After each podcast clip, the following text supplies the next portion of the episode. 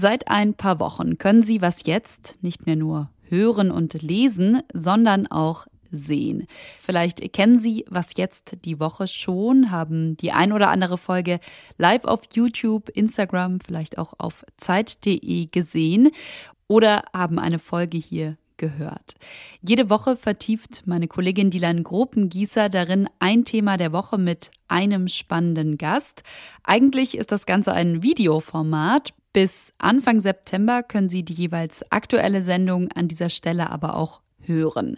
Bilder, Grafiken und das Studio sehen Sie dann allerdings nicht. Und noch etwas fehlt, der Ränger der Woche, die Satire-Rubrik. Deshalb finden Sie den Link zur Sendung in den Show Notes. Ich übergebe aber an dieser Stelle nochmal an die Moderatorin, an Dylan Gruppengießer.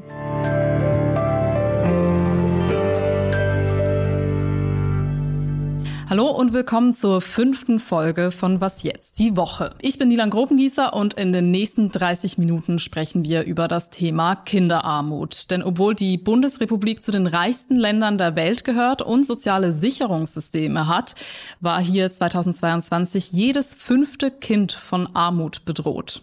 Bundesfamilienministerin Lisa Paus will das mit der Kindergrundsicherung ändern. Ein finanzieller Ausgleich für Eltern, die bei der Versorgung ihrer Kinder Unterstützung brauchen.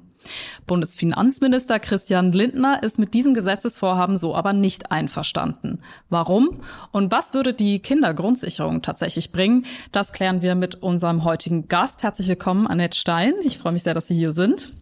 Ich freue mich, dass ich da sein darf. Sie sind die Direktorin des Programms Bildung und Next Generation bei der Bertelsmann Stiftung und forschen schon seit vielen Jahren zum Thema Kinderarmut. Hat Sie dabei eine Erkenntnis überrascht? Es gibt zwei Sachen, die mich tatsächlich überrascht haben. Das eine ist, dass Kinder sich selbst häufig die Schuld dafür geben, dass sie und ihre Familien in Armut leben. Das finde ich schon sehr schockierend. Das Zweite, was mich überrascht hat, ist, wir haben jüngst einige Befragungen durchgeführt, was Kinder und Jugendliche machen würden, wenn sie mehr Geld zur Verfügung hätten. Und sehr viele sagen, sie würden sparen. Und das sagen insbesondere Kinder, die in Armut aufwachsen. Und das zeigt eben, wie wichtig es ist, auch finanzielle Rücklagen zu haben, um ja auf das Leben vorbereitet zu sein. Bevor wir jetzt dieses Thema so richtig sezieren, liebe Frau Stein, hier kommt noch mal eine Orientierungshilfe zum Thema Kindergrundsicherung.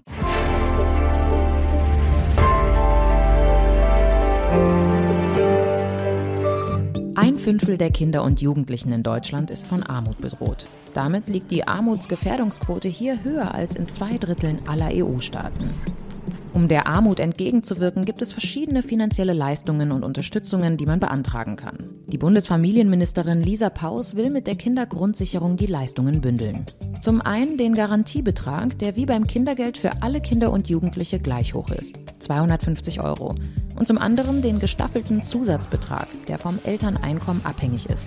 Neben einer Pauschale für die Bildung ist darin wegen der hohen Mieten auch eine Kinderwohnkostenpauschale enthalten. Die Leistungen sollen künftig automatisch berechnet und ausgezahlt werden, ohne dass Eltern vorher komplizierte Anträge stellen müssen. 2022 gibt der deutsche Staat 49,2 Milliarden Euro für das Kindergeld und den Kinderzuschlag aus. Das sind 1,2 Prozent der Wirtschaftsleistung. Für die Kindergrundsicherung plant die Bundesfamilienministerin Lisa Paus in einem ersten Anlauf 12 Milliarden Euro mehr auszugeben. Bundesfinanzminister Christian Lindner stellt sich quer. Die Unstimmigkeiten zwischen Christian Lindner und Lisa Paus blockieren übrigens gleich zwei Gesetzesentwürfe. Gegenseitig bremsen sie sich bei der Kindergrundsicherung und dem Wachstumschancengesetz aus. Bundeskanzler Olaf Scholz ist verärgert. So oder so, die Kindergrundsicherung wird frühestens 2025 eingeführt. Also auf den Clinch zwischen Frau Paus und Herrn Lindner gehen wir dann gleich nochmal ein, was die Finanzierung angeht. Definieren wir aber erst einmal, was wir hier unter arm verstehen. Die Europäische Union sagt dazu, Menschen sind arm, die über weniger als 60 Prozent des mittleren gesellschaftlichen Einkommens verfügen. Wir haben eine Sprachnachricht von Tim erhalten, der uns erklärt, was für ihn Armut bedeutet.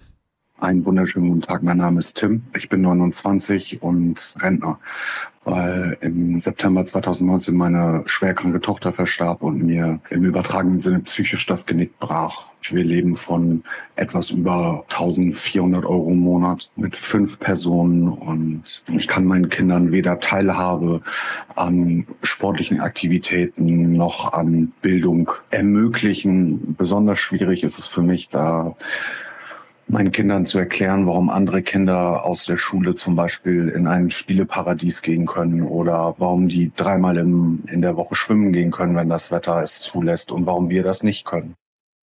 Frau Stein, wie sehr schließt jetzt eben Armut Kinder und Jugendliche von sozialer Teilhabe aus? Und gibt es Subventionen vielleicht für gewisse Aktivitäten, damit Eltern mit wenig Geld ihren Kindern trotzdem was bieten können? Kinder, die in Familien aufwachsen, wo wenig Geld ist, können an vielen Dingen nicht teilhaben. Das bedeutet zum Beispiel, dass sie weniger Freunde haben, dass sie Kinder nicht nach Hause zu einem Kindergeburtstag einladen können, weil sie auch nicht das Geld für eine Gegeneinladung, für das Geschenk haben. Sie haben zu häufig zu kleine Wohnungen, können also auch nicht in Ruhe für die Schule arbeiten. Und das bedeutet, sie haben an vielen Stellen Benachteiligungen und sind deswegen auch ja schlechter aufgestellt äh, für das, was andere Kinder machen. Also sie sind sehr häufig aus ausgegrenzt oder auch benachteiligt in der Entwicklung. Von Armut betroffen sind vor allem Kinder von Alleinerziehenden. Das sind so 95 Prozent die Mütter und von Familien mit Kindern, mit drei Kindern oder mehr. Das Armutsrisiko, das bewegt sich seit vielen Jahren auf dem gleichen hohen Niveau bei rund 20 Prozent. Frau Stein, warum ist das schon so lange ein Problem hier? Zum einen haben wir immer wieder Leistungen, die wir zur Förderung anbieten, die aber sehr kompliziert sind, die sich auch untereinander zum Teil ausschließen und da blicken viele auch nicht durch durch diesen Dschungel. Wir haben aber auch Maßnahmen, die gar nicht gezielt gegen Armut wirken. Das beste Beispiel dafür ist das Kindergeld, das ja alle bekommen, das zuletzt auch sehr deutlich erhöht worden ist. Dieses Geld geht aber an den Kindern eigentlich komplett vorbei, die in Armut leben, weil es abgezogen wird von dem, was sie an Bürgergeld bekommen. Und das heißt, wir verteilen zurzeit viele Mittel mit der Gießkanne und und nicht gezielt gegen Armut. Das wäre natürlich wichtig, dass dann eben auch die profitieren, die es am meisten brauchen. Wir erklären jetzt kurz, wir haben es im Einspieler gesehen, was mit der Kindergrundsicherung kommen soll. Wir erklären aber auch noch kurz, wie es jetzt ist. Sie haben es schon angesprochen, das Kindergeld. Das steht jedem Kind zu oder den Eltern für jedes Kind, unabhängig von ihrem Einkommen. Und dann gibt's aber auch noch den Kinderzuschlag und der wird individuell berechnet. Gemäß dem Einkommen der Eltern beträgt maximal 250 Euro und ist eben für jene gedacht, die zwar für sich selbst sorgen können, die Eltern, aber für ihr Kind nicht. Und es gibt noch mehr Leistungen und J hat uns dazu eine Sprachnachricht geschickt. Ich habe jahrelang als Schulsozialarbeiter gearbeitet und dementsprechend war ich auch mal für Anträge zum Bildungs- und Teilhabepaket verantwortlich. Also wenn man so einen Antrag in der Hand hatte von einer fünfköpfigen Familie, sag ich mal, weiß man, dass da natürlich ziemlich hohe Summen über den Tisch gehen.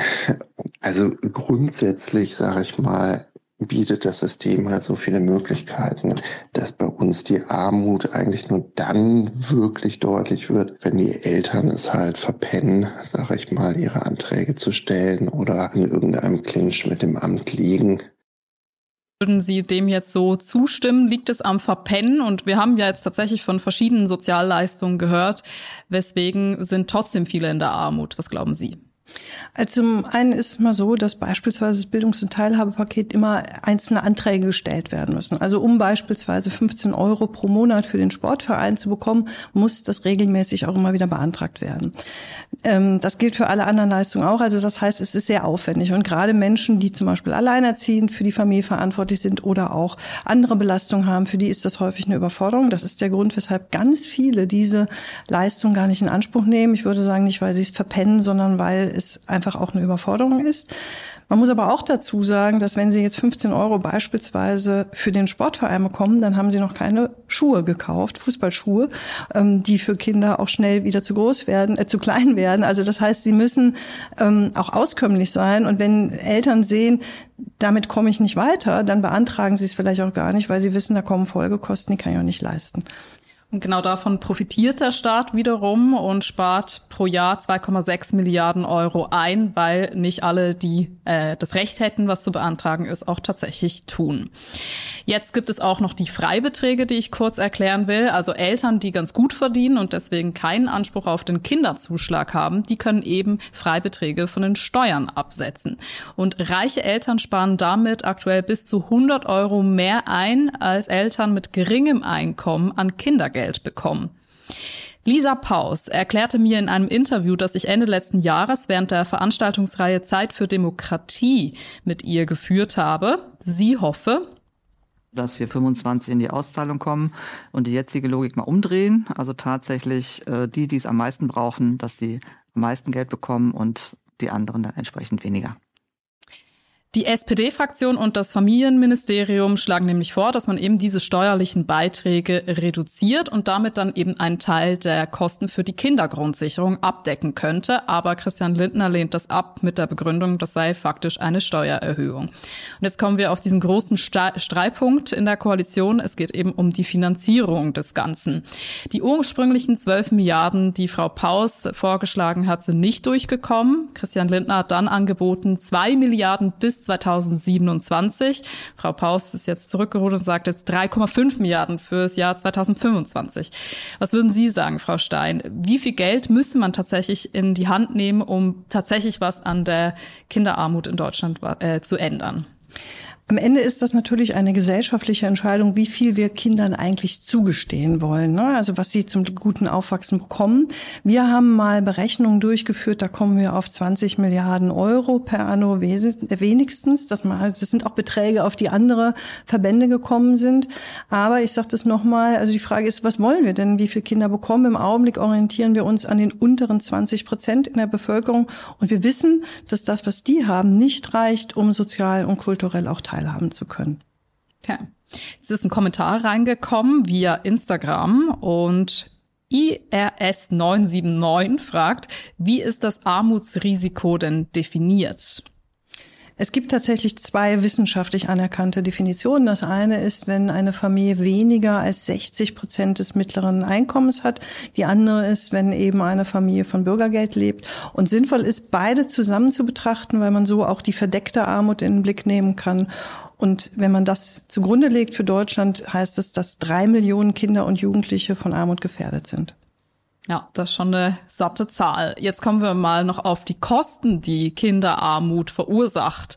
Und zwar sagt die Organisation für wirtschaftliche Zusammenarbeit OECD, dass 3,4 Prozent der Wirtschaftsleistung, also 100 Milliarden Euro eben genau dafür draufgehen. Vielleicht können Sie kurz erklären, welche Art von Kosten das zum Beispiel sind. Also wenn Kinder aufgrund von zu wenig finanziellen Leistungen ähm, auch schlechtere gesundheitliche Entwicklung haben, schlechter in der Schule sind und das zeigen alle wissenschaftlichen Untersuchungen, dann hat das Folgekosten. Das heißt nämlich später, dass sie nicht so viele gut verdienende Jobs haben können. Also sie zahlen weniger Steuern, äh, möglicherweise müssen sie auch Sozialtransfers bekommen. Also das heißt, diese Folgekosten von unzureichender Teilhabe zu Beginn des Lebens und von äh, weniger schlechtem oder weniger gutem Aufwachsen, die zahlt die Gesellschaft später weiter. Insofern sind auch Investitionen, die in Kinder und Jugendliche getätigt werden, echte gesellschaftliche Investitionen für die Zukunft. Die Renditen sind da sehr hoch. Wir haben ganz aktuelle Studien aus den USA, die zeigen, dass Geld, was für mehr, für Kinder mehr in die Familien fließt, wirklich dazu führt, dass sie in der Schule besser zurechtkommen, später bessere Jobs haben. Also das zeigen alle Untersuchungen. Ich habe auch den Präsidenten des Deutschen Instituts für Wirtschaftsforschung gefragt, was findet er jetzt sinnvoll, 20 Milliarden investieren äh, sozusagen in die Zukunft oder diese 100 Milliarden Euro kosten. Das hat Marcel Fratscher dazu gesagt. Diesen über 100 Milliarden Euro an Kosten steht 20 Milliarden Euro an Kosten, an Ausgaben gegenüber durch eine gute Kindergrundsicherung. Und diese Abwägung zeigt sehr deutlich, ähm, dass es nicht nur um Gerechtigkeit, um eine moralische Frage geht, sondern auch eines, eine, eine um den gesunden Menschenverstand zu sagen, der Nutzen, Kinderarmut zu reduzieren, ist nicht nur für die Betroffenen enorm, sondern auch für Wirtschaft und Gesellschaft als Ganzes.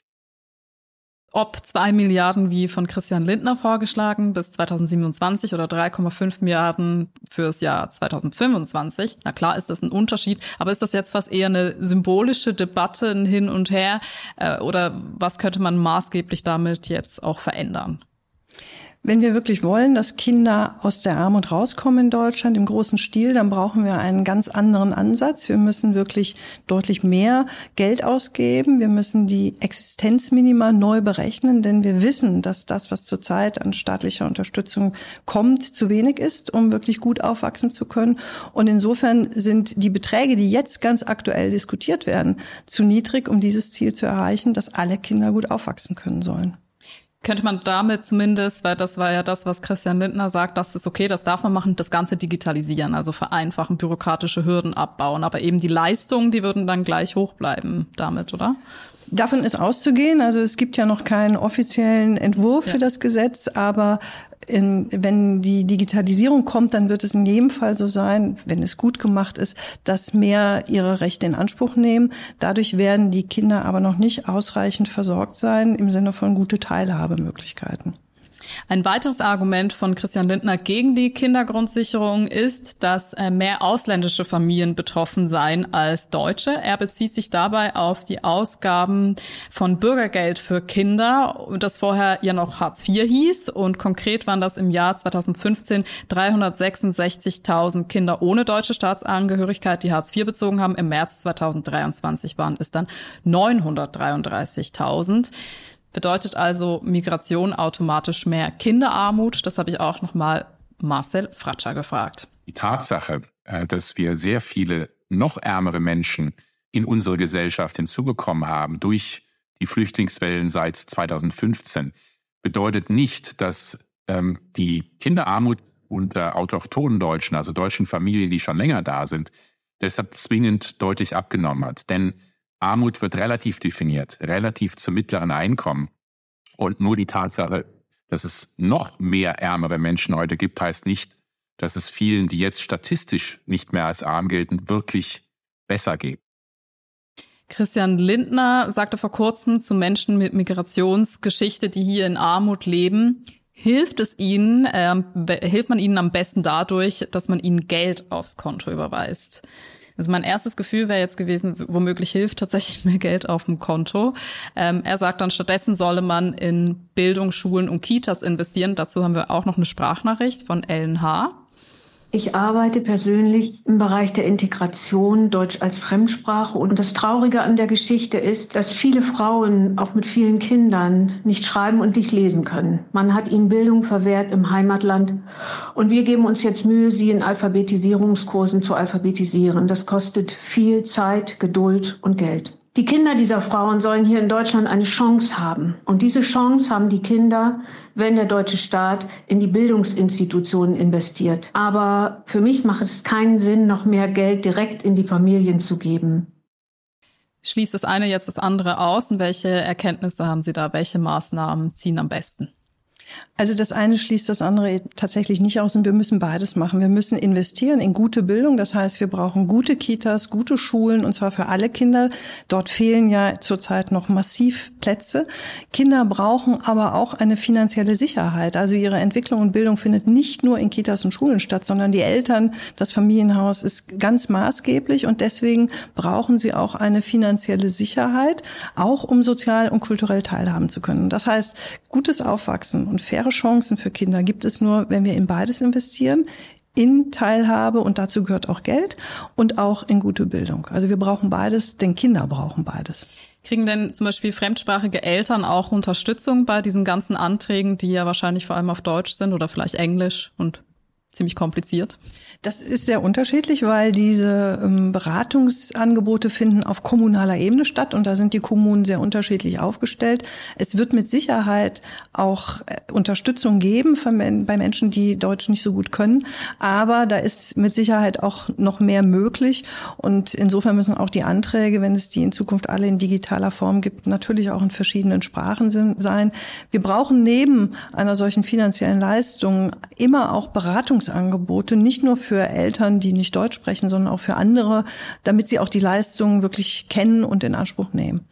Ich glaube, die Sorge von vielen ist, dass das Geld eben nicht bei den Kindern ankommt. Dazu haben wir passend jetzt auch noch mal eine Frage via Instagram von Antonista. Und sie fragt, oder ich glaube, es ist eine Sie, vielleicht ist es auch ein Anton, wie stellt man denn sicher, dass das Geld auch wirklich bei den Kindern ankommt? Ja. Wir haben tatsächlich keine Belege dafür, dass Eltern das Geld, was sie für Kinder bekommen, zweckentfremden.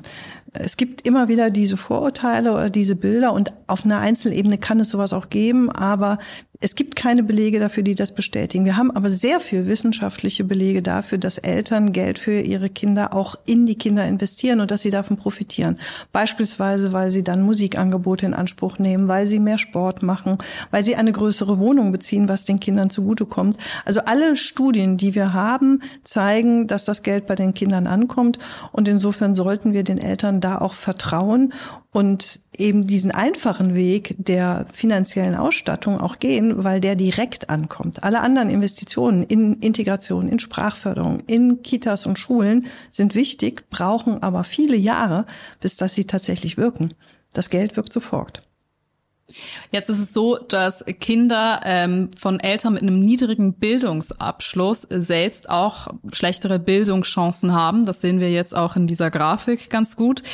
Welche konkreten Maßnahmen braucht es denn hier, damit eben keine Abwärtsspirale entsteht und man die Kinder da unterstützen kann?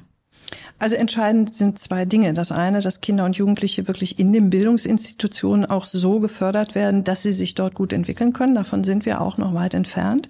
Also dieses Bildungsversprechen, was wir haben als Aufstiegsversprechen, das halten wir seit vielen Jahren nicht. Wir müssen aber natürlich auch die Eltern in die Lage versetzen, arbeiten gehen zu können. Also gegen Kinderarmut hilft natürlich, dass die Eltern nicht arm bleiben. Und das bedeutet, Berufstätigkeit von Eltern, gerade auch von Müttern, ist ein ganz entscheidender Punkt. Dazu wiederum braucht es natürlich auch mehr Betreuungsangebote. Während jetzt die Kindergrundsicherung für Christian Lindner zu teuer ist, hat die FDP vor allem SpitzenverdienerInnen um 15 Milliarden Euro entlastet, um sie vor einer schleichenden Steuererhöhung zu schützen, die durch die Inflation irgendwann gekommen wäre. Und jetzt will die FDP eben auch noch Unternehmen um weitere 6 Milliarden Euro entlassen. Also ist klar, wo die Partei da steht. Wir wissen auch, wo die Grünen stehen mit Lisa Paus in dieser Debatte. Aber was ist eigentlich mit der SPD? Welche Rolle nimmt sie jetzt gerade ein?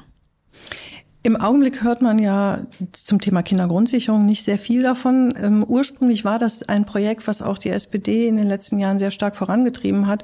Und gerade als ähm, ja die sozialen Fragen sind ja dort auch sehr sehr wichtig. Insofern bin ich gespannt, wie das weitere Verfahren sein wird.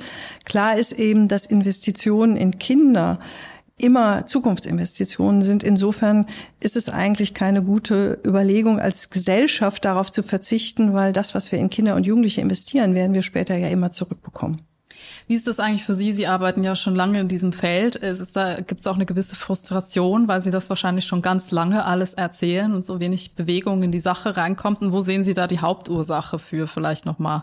Also ist das äh, zum Beispiel jetzt, als ich auf ExpertInnen suche war, bin ich schnell auf Sie gestoßen, habe aber auch gemerkt, das sind sehr viele weibliche Expertinnen dabei, weniger Männer. Also fehlt ähm, vielleicht die männliche Lobby auch, die sich für diese Interessen einsetzt.